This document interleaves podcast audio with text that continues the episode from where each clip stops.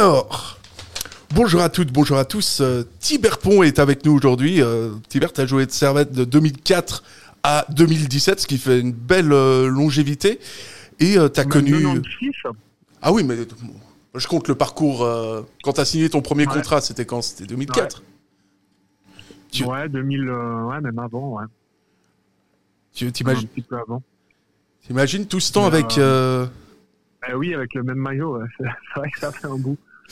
Et puis, et puis avec ce, avec ce maillot, tu as même connu euh, évidemment la Coupe d'Europe euh, avec, euh, Ouais. avec Servette de, de Alves. Aujourd'hui, Servette a assuré sa qualification une deuxième fois consécutive en, en Coupe d'Europe. Mais est-ce qu'on mesure à sa juste valeur la performance des Grenats? Parce qu'on a, on a toujours l'impression qu'on est presque trop gâté à Genève. C'est vrai, c'est vrai, on a, on prend l'habitude de- de- d'avoir des bons résultats. Et on a de la peine un petit peu à, prendre du recul par rapport à ces bons résultats, mais c'est partout pareil, hein, c'est pas qu'ici. Mais euh, il faut bien se rendre compte de la chance qu'on a d'avoir une équipe qui performe à ce point en étant néo promu quasiment. Tu vois, t'as as deux ans d'expérience en Super League. On dit que la deuxième année, nous à l'époque, elle nous avait été fatale. La deuxième année, c'est souvent, souvent, souvent la plus dure. Et puis là, bah, tu finis euh, troisième euh, européen. C'est fabuleux, franchement, d'enchaîner, euh, d'enchaîner deux fois de suite en Europe, c'est fabuleux. Donc chapeau, chapeau à cette équipe, chapeau aux dirigeants et puis chapeau à tout l'ensemble de la, l'ensemble de la famille Grenat. Ouais, parce que tu le disais, en 2012, euh, vous, vous aviez participé à l'Europa League. Euh, Qu'est-ce que ça te laisse comme souvenir? Parce que tu as notamment pu découvrir euh, l'Arménie à l'époque. donc ça, c'est des trucs... Effectivement. c'est c'est des endroits, presque, tu, tu vas que... Il y a que le football qui peut te permettre d'aller dans des endroits comme ça, finalement. Ouais, franchement, c'était une expérience incroyable. Là, tu sentais le vrai foot, tu vois, les soirées, euh, une soirée européenne, ça te fait découvrir le foot du plus haut niveau, où tu dois prendre l'avion pour jouer un match. euh, C'est génial, franchement, c'est génial. C'est un souvenir incroyable. Bah, D'autant plus, tu parles de l'Arménie. Euh, J'ai mis mon seul doublé en professionnel en Arménie, tu vois. Comme le foot réserve parfois des surprises cocasses, mais sinon, bah écoute, euh, ouais, comme je te disais, le- le- l'Europe, c'est là où tu découvres le, parfum des, des soirées euh, du plus haut niveau, quoi. Et, euh, ça reste un souvenir fabuleux. J'aurais rêvé d'en disputer une autre. Malheureusement, ça ça n'a pas été possible. Mais de toute façon, ça, ça, restera un des plus beaux, euh, des plus beaux souvenirs avec Servette, c'est d'avoir pu jouer à, contre des clubs européens, quoi. Après, on avait été en Norvège, tu vois. Vraiment, on a, on a, on a bien voyagé quand même. Donc, euh, c'était vraiment une expérience euh, géniale euh, dont on s'en souvient. euh, je pense tous les joueurs de cette volée-là s'en souviennent vraiment très bien. Ouais, puis t'as eu quand même, t'as dû aller jusqu'en Arménie pour mettre ton, ton premier doublé, donc c'est euh, tu vois c'est un truc de... Tu vois Co- Comme quoi, il faut jamais lâcher dans la vie, hein, en fait. C'est... Mais exactement, exactement. Et puis c'est des petites histoires qui font la beauté du, du football et d'une carrière, tu vois. D'aller en Arménie pour marquer. Au moins, tu peux dire, t'as pas fait le voyage pour rien, tu vois. Là, le voyage, euh, il était, il était long. Et par contre, il faisait une chaleur en Arménie, c'était incroyable. On pouvait pas sortir la journée carrément, tellement c'était étouffant en fait. Et euh, je me souviens encore, on a joué dans un stade magnifique, mais très vieux. Tu sentais qu'il y avait une vraie histoire, tu vois, dans, dans ce stade. Et puis, euh, et puis par contre, la journée, enfin quand on est arrivé dans ce stade, euh, c'était encore étouffant, mais les, les- le soleil commençait à se coucher, tu vois. Donc euh, on se disait bon, on, va, on essaye de résister la première mi-temps, et puis après en deuxième mi-temps, peut-être qu'on pourra penser à jouer un peu mieux au foot. Et puis euh, bah, ça s'était passé comme ça, parce qu'on était euh, en mi-temps, c'était difficile. On était vraiment, euh, on était vraiment à l'agonie euh, physiquement, quoi, parce que eux, ils ont l'habitude, tu vois. Euh, nous, on n'a pas l'habitude de jouer par des températures pareilles. Et, euh, et donc en deuxième mi-temps, il faisait plus ou moins nuit. En fin de match, il faisait nuit et c'était bien. Et puis on a, on a, je me souviens qu'on avait passé l'épaule euh, en deuxième mi-temps. Et puis, euh, Donc voilà, un beau souvenir. Beau Mm. souvenir. et puis par la suite, vous, vous avez joué à, sauf erreur, enfin non, pas sauf erreur, parce que je ne fais jamais d'erreur, comme tout le monde le sait. Euh, Non. Contre, voilà, au, au moins un qui le dit, ça fait plaisir. Jamais, Sacha. ouais, Zéro erreur. Ouais, ouais, c'est Irréprochable. exactement, c'est ce que Hein c'est ce que euh, c'est ce que tout le monde me dit d'ailleurs. Euh, par la suite, la Norvège, ça devait être euh, ça devait être un- une autre ambiance parce qu'on a au niveau niveau chaleur, complètement. température, soirée. euh, Complètement.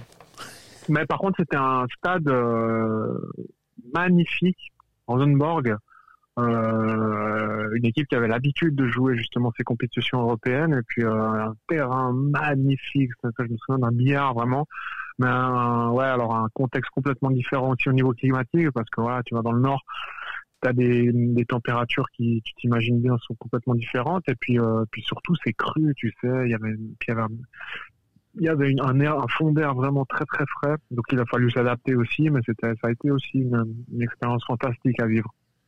Ouais, de toute façon, toi, toi, t'avais connu euh, Gosso à l'époque en, en première ligue, euh, en finale de première ligue. Au mois de juin. donc, on peut dire. Si t'étais là, tu t'en souviens qu'il neigeait au mois de juin. Oui, oui, non, mais. Ah, par... euh, non, ça c'était à Erizao. Erizao, oui, c'est juste. Tu... Erizao, tu te rends compte. On avait été chercher la, la première qualification là-bas. Et euh, c'était le 1er juin, sauf erreur. 1er juin 2006. Et Tu- puis, il mémoire. neigeait, il neigeait, tu te rends compte. Il neigeait au mois de juin, quoi. On a fini, la, on a fini le match, euh, on était frigorifiés, on n'arrivait presque plus à bouger. Mais on avait gagné 3 hein. on, était, on était contents. Et puis- Euh, voilà. Ouais, donc euh, on peut dire qu'à ce moment-là, toi, t'as connu quand même toutes les toutes les températures, tous les tous les extrêmes. Et à cette époque, bon, euh, en Norvège, ça c'était euh, niveau sportif, ça s'était pas très bien passé puisque vous aviez été sorti par Rosenborg. À Ouais, l'époque, on n'avait euh, pas perdu sur les deux matchs, c'est vrai. Mais, euh, mais au goal average- au, au but à l'extérieur, ils étaient passés. Ouais. ouais, donc euh, vous étiez euh, cette année-là, vous étiez invaincu en Coupe d'Europe, un petit peu comme la Suisse Ouais. en 2006. Et ça vous avait Mhm. pas empêché de de sortir. Euh, à l'époque, Exact. mais, mais bon, invaincu quand même. Hein. Remets pas, remets pas des couteaux dans un plat comme ça, Sacha. Ouais, c'est, cool. Je te de Ouais. bonne humeur là. Ouais, je, je suis en train de te pourrir ta journée. c'est toujours, c'est toujours un plaisir. Mais euh, à l'époque, tu m'avais dit que la Coupe d'Europe, vous avez un peu euh, coupé les jambes, que ça avait pesé lourd. C'est vrai, c'est vrai. C'est, Ouais, c'est vrai, ou tu m'avais honteusement menti, Oui. tel un vulgaire euh, Non, non, la, la, la Coupe d'Europe, on avait été. Bah, tu vois, non, en Coupe d'Europe, on avait. Mais je sais plus si c'était euh, après le après le match en Norvège ou en Arménie. Ça, j'ai un petit doute, mais le, le, le, le samedi d'après, donc on a joué en semaine euh, à l'extérieur en Coupe d'Europe, et le samedi d'après, on allait à Lausanne. Et on s'était pris une dérouillée à Lausanne, on en avait pris cinq. On était carbonisés. Euh, euh, et ça avait commencé, à partir de là, les problèmes ont commencé. Parce qu'on était rentré dans une spirale négative dont on avait vraiment eu du mal à sortir. Et je crois qu'on a fait d'ailleurs le pire départ de l'histoire du championnat suisse. Tu vois, donc on s'est mis un handicap énorme euh, pendant ce début de championnat en perdant, je crois, euh, 9 sur 10 ma- sur les 10 premiers matchs, on en a perdu 9, je crois, un truc comme ça. Enfin, c'était catastrophique et, euh, et euh, ce handicap-là, on a on n'a jamais réussi à le, à, le- surmonter, même si on avait fait un bon deuxième tour, en tout cas un deuxième tour, qui nous avait permis d'aller jusqu'au jusqu'à l'avant-dernier match en pouvant espérer euh, se sauver euh, à Lausanne de nouveau et il nous avait euh, malheureusement il nous avait crucifiés.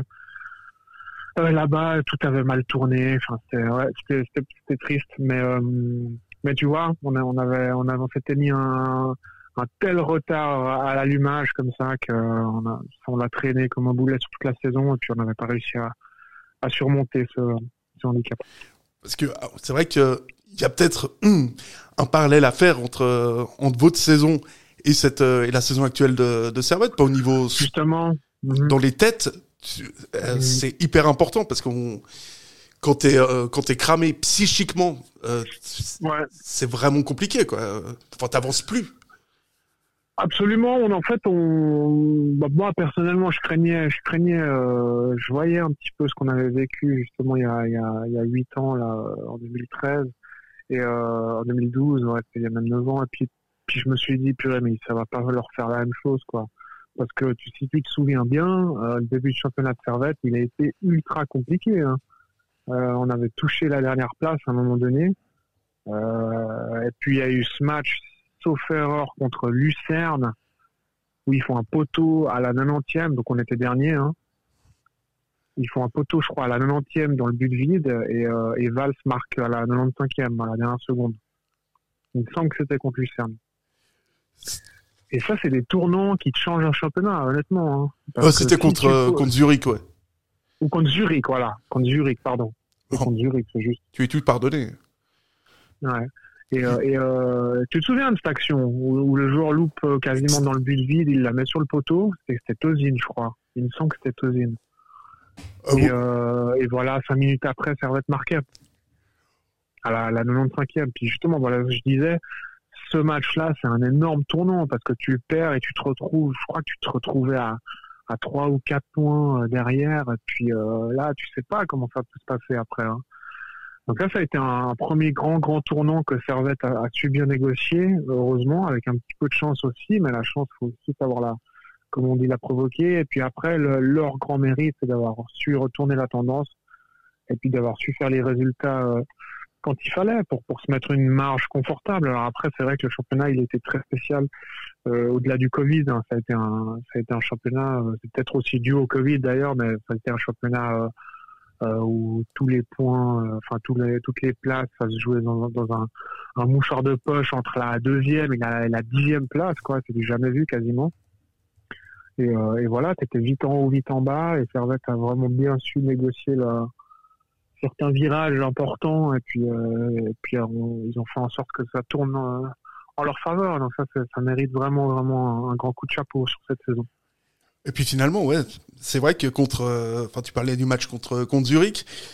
Euh, c'est c'est marrant parce que je me rappelle en plus, euh, je me rappelle très bien de ce match et je me suis dit, Ouais. ben, comme toi, parce que finalement, on est les, on est quand même deux excellents analystes au niveau foot. Enfin, sauf que toi, t'as fait une carrière et que moi, j'ai joué à UGS. Mais bon, c'est, Ah, mais t'as quand même joué. ouais, ouais, ouais, ouais. Bah, J'étais un, une des légendes euh, du GS, mais ils n'ont pas, ils ont pas encore mis le site web à, à jour en fait. Et donc, mais euh, mais c'est vrai que tu t'as des moments dans une saison où tu te dis, ouais, alors ça, ça c'est euh, c'est un moment clé de la saison où, où ça tourne complètement. Oui. Il y en a une autre, hein, je pense, dans cette saison, je les ai pas tous en tête, mais il y en a une autre, mais la plupart justement de ces virages importants, ils les ont bien négociés. Ça, ça les a mis sur une, une dynamique qui était positive, ou alors ça a cassé une spirale, comme ce, ce fameux match dont, on parle là, contre Zurich. Euh, là, tu perds ce match, c'était vraiment très dangereux, je pense. Ah, même s'il restait encore quand même du temps, hein, mais, mais, mais c'était vraiment une situation très très très périlleuse. Donc voilà, au final, au final, ça, finit par une place européenne. euh, c'est- magique, quoi. Franchement, c'est magique. Euh, On espère vraiment que euh, d'ici là, le public pourra en profiter, quoi. Parce que là, ça aussi, c'est un grand regret, quoi. Je veux dire, t'as as un stade de 30 000 places, tu peux pas en mettre 10 000, euh, même si t'as des restrictions. Moi, je trouve, scandaleux, quoi. Voilà, de de, de pas pouvoir fêter ça avec les supporters. Bah, pareil pour eBay, pareil pour tout le monde. hein. C'est vraiment très difficile et pour les joueurs et pour les, les supporters, quoi. et puis euh, et puis cette saison, euh, globalement, il y a quand même un joueur qui qui revient on se- et on se demande toujours ce qu'il fait à Servette. euh, c'est Miroslav Stevanovic que nous on voit euh, on- voit sur le terrain. Euh, t- toi, t'as joué avec euh, avec lui? Non. Euh, on- Non, on- j'ai pas joué. T'as pas joué Non, avec non, lui, il est- merde. Ouais, il est arrivé juste l'année d'après, ouais. Ah mais ah, j'allais te poser plein de questions, Mais, savoir si c'était un Ah, robot non. ou pas ou. Moi, je peux te parler de ce que j'ai entendu, hein, mais, mais euh, j'ai pas joué avec lui, non. Dieu, t'as- Mais euh, alors, au test physique, c'est effectivement un robot, de ce que j'ai entendu. Donc, c'est une machine de guerre. En gros, euh, physiquement, hein, ça se voit d'ailleurs. Mais euh, il est au-dessus au niveau, il est au-dessus de tous au, au niveau endurance, hein, en tout cas, de ce que j'ai, de ce que j'ai pu entendre. Et un garçon qui est euh, très humble, très discret, euh, super coéquipier, quoi. Euh, apparemment, et vraiment un, type que tu aimes avoir dans ton équipe, tant en tant que coéquipier que en tant que coach, j'imagine, parce que c'est vraiment un gars sur qui tu peux compter les, les yeux fermés, de par sa mentalité, par l'exemple qu'il donne, et puis de par ses performances, bien sûr. Puis, Enfin, je pense que lui, lui, il te connaît parce que quand t'arrives à, à Servette, normalement, on te montre euh, un peu les, les légendes du club et. euh, Moi, j'ai- j'ai- oui, j'ai eu l'occasion de discuter avec lui, mais, euh, mais, mais pas de jouer avec lui. En tout cas, mais oui, ça c'est juste. Ouais, Moi, j'ai ça toujours l'impression que t'as pris ta retraite hier. Tu sais. Tu je- putain, moi, ça me paraît loin. mais, euh, mais, mais bah, ça, ça aurait été bien si je l'avais pris hier. J'aurais connu pas mal de, de trucs sympas. hein. ouais, C'était ma. Ça, ça nous amène à ma à dernière question, c'est que vrai, c'est vrai que que ça fait presque presque bizarre, tu sais, de voir Servette bien géré avec une vision sportive à court et, moyen terme. Finalement, c'est presque plus le Servette qu'on a connu, quoi. Bah, on pouvait quand même s'attendre à ce que ce soit bien géré du moment qu'en 2015, il y a des gens de, qualité qui sont arrivés à la tête du club.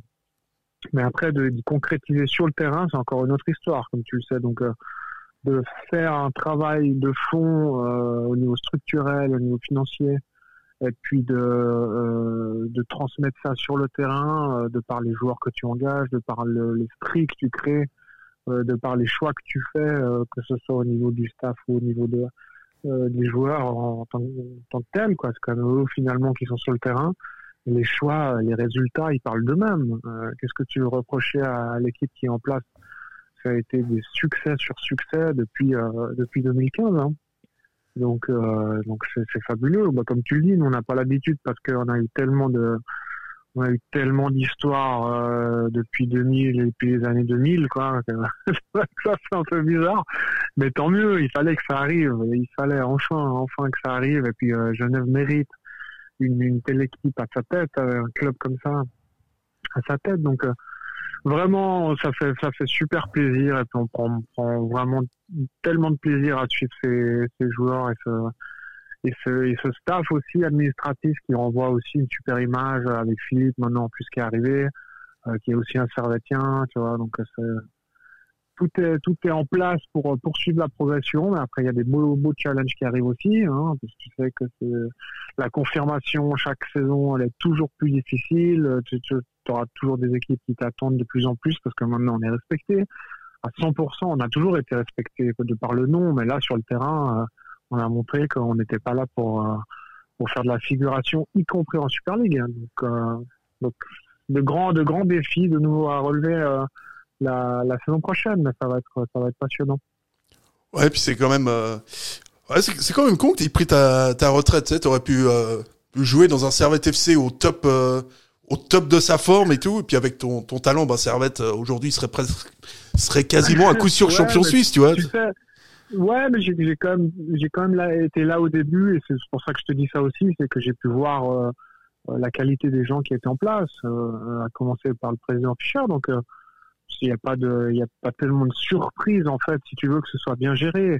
La surprise, c'est plus au niveau, je pense, des résultats, parce que les résultats, normalement, ça prend ça prend plus de temps à, se qualifier en Europe. Normalement, il me semble, euh, c'est des échéances de 5-10 ans, tu vois, je pense, pour euh, du moment que tu montes. Là, tu t'imagines, d'être de, néo-promu, de te qualifier deux fois de suite. D'ailleurs, il faudrait que tu vérifies dans tes statistiques euh, si ça a déjà été fait. Bah, ça, ça, ça, a déjà dû ça a déjà dû être fait, tu sais, mais mais il y a, y a, je pense que ça serait intéressant de vérifier. Mais il y a, ouais, il y a très longtemps, quand, quand t'avais encore Messenger, quoi. Et encore, même pas. Ouais, ouais, non, c'était bah, beaucoup plus. C'était avant MSN. Cas, je, pense, je, pense, que, je pense que euh, ça vaudrait la peine de, de jeter un œil parce que c'est une performance euh, vraiment hors norme, je pense, pour un néo-promu de se qualifier les deux fois. Ah, pour un néo-promu. Ah oui, oui. Oui, ah, oui, je te parle, ah, oui. oui. je te parle d'un néo-promu, ouais. Ah ouais, pour un néo-promu, ouais, t'avais. Ensuite, tes, les deux, tes deux premières saisons euh, dans l'élite de, de te qualifier ça doit, ça doit peut-être être une première. Hein. Donc, euh, grand coup de chapeau et grande félicitations à, à, toute la, encore une fois, toute la famille Grenade.